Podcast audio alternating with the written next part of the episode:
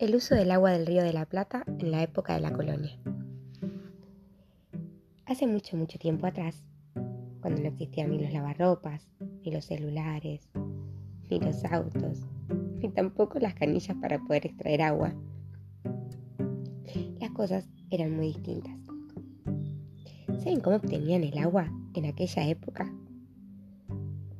Tenían que acercarse hacia el río y en torno a él había mucha actividad. El río era utilizado para la pesca. También era utilizado por las lavanderas para lavar la ropa de las mujeres de las clases más altas. En algunos casos también se utilizaba para higienizarse. Se daban baños allí. Y también era utilizado para extraer el agua para poder cocinar y hacer los distintos guisados en los distintos ranchos y chozas de allí. En aquella época, las casas que tenían un poco más de poder adquisitivo, aquellas que tenían un poco más de dinero, tenían la posibilidad de poder construir aljibes. En los aljibes habían pozos muy muy profundos donde llegaban a las napas de agua y de ahí podían extraer el agua sin tener que acercarse al río. Pero por lo general solía estar muy contaminada esa agua.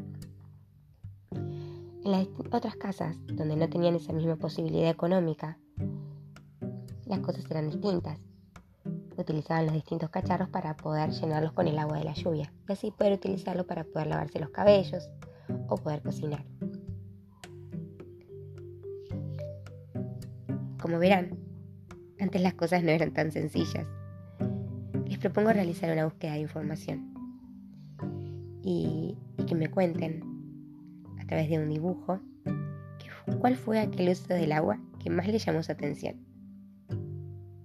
No se olviden que también estaba el famoso aguatero, que extraía el agua del río y lo llenaba en un, en un barril muy grande, donde se acercaba hacia la ciudad para caminar por las distintas calles y ofrecer el agua a las distintas personas. Vamos a buscar manos a la obra. Y atención, ¿eh? espero sus respuestas.